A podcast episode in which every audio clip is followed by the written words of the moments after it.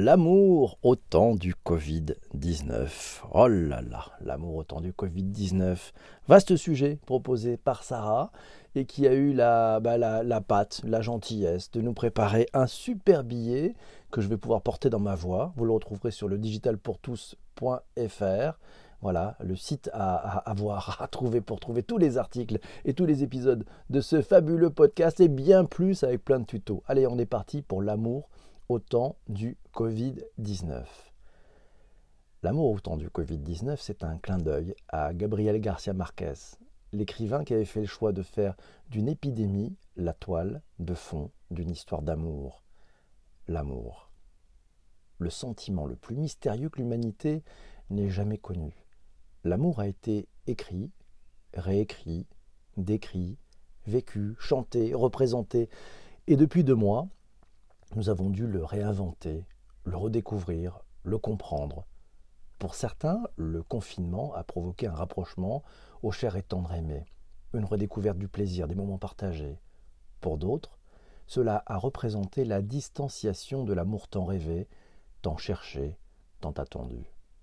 Pour d'autres encore, malheureusement, cela a mené à une rupture définitive. Et pour les infidèles, l'obligation de ne pas sortir du nid conjugal.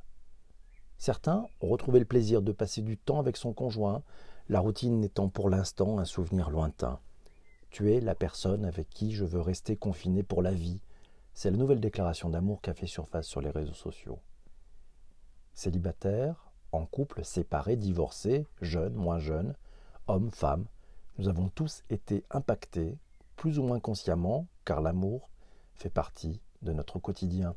Ce sujet a été abordé à plusieurs reprises par les médias et c'est là que nous avons vu les innombrables initiatives, les idées créatives et les messages diffusés par les sites de rencontres. Des comptes premium gratuits ont été ouverts à tout le monde sur les plateformes de films pour adultes, sans doute pour combler l'absence de contact physique réel.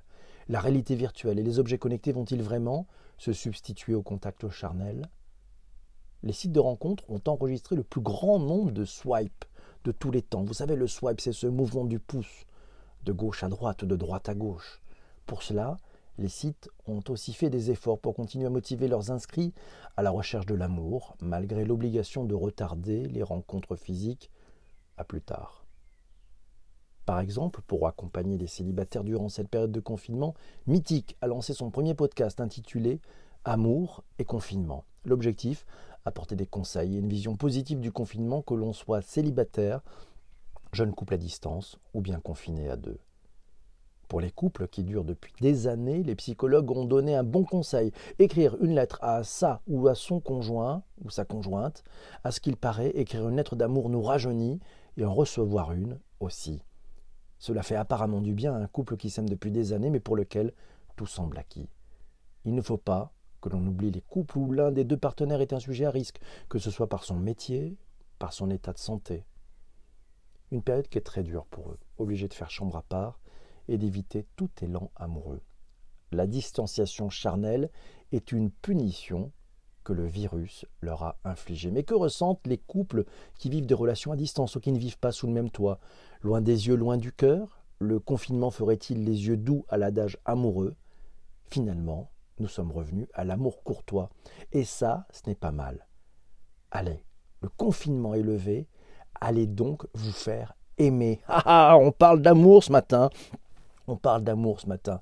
Définition, selon Wikipédia. Ouais, petit tour sur nos amis de Wikipédia. On apprend que l'amour désigne un sentiment intense d'affection et d'attachement envers un être vivant ou une chose qui pousse ceux qui le ressentent à rechercher une proximité physique, intellectuelle ou même imaginaire avec l'objet de cet amour. Dans ce cas d'une autre personne, l'amour peut conduire à adopter un comportement particulier et aboutir à une relation amoureuse si cet amour est partagé. En tant que concept général, l'amour renvoie la plupart du temps à un profond sentiment de tendresse et d'empathie envers une personne. Toutefois, même cette conception spécifique de l'amour, nous dit Wikipédia, comprend un large éventail de sentiments différents qui vont de la passion amoureuse et de l'amour romantique à la tendre proximité sans sexualité, de l'amour familial ou de l'amour platonique et à la dévotion spirituelle de l'amour religieux. L'amour, sous ses diverses formes, agit comme un facteur majeur dans les relations sociales et occupe une place centrale dans la psychologie humaine. Le Covid nous a joué des tours. Le Covid nous a promis peut-être jouer des tours. Et c'est Sarah qui le dit dans l'outil d'avant-émission. L'amour, l'amour, l'amour, dont on parle toujours. L'amour met la nuit abonnée. Et le jour porte le masque, un masque qui veulent que l'on grimace. L'amour, l'amour, c'est parfois même aussi que le visage d'un autre qui n'est ni lui ni l'autre. C'était Mouloudji qui nous avait fait cette belle, ces belles chansons, cette belle chanson. Et c'est Louisa qui nous le dit. Euh, on a fait un plus gros tri sur les apps de rencontre. On ne laisse plus passer ces loustiques qui, sous prétexte d'humour, imposent des injonctions aux femmes pour accepter un rendez-vous. Où va-t-on faire ce premier rendez-vous nous dit Louisa. Nos lieux habituels sont fermés jusqu'à nouvel ordre. Il reste les petits musées où on ne pourra pas venir, euh, pas vraiment se parler, balade, slalomer pour éviter euh, d'un les gens sur notre chemin. Et après, ah ouais, chacun et chacune rentre chez soi. Ah ben, à suivre sur le thread de Louisa. 73% euh, des utilisateurs, oui, 73% des utilisateurs de la messagerie Appen, 73% des utilisateurs de la messagerie Appen, eh oui, elle nous dit, euh, Louisa, euh, ouais, déclarent que cette période de confinement leur a permis de faire le point sur leur vie sentimentale, sur leur vie sentimentale et qu'ils sont davantage motivés à trouver l'amour. Ah, toujours l'amour, l'amour, l'amour. Et oui, euh, voilà, c'est beaucoup d'ailleurs d'obstacles et c'est clair, c'est pas facile. 71% d'ailleurs des utilisateurs vont privilégier l'apéro en plein air.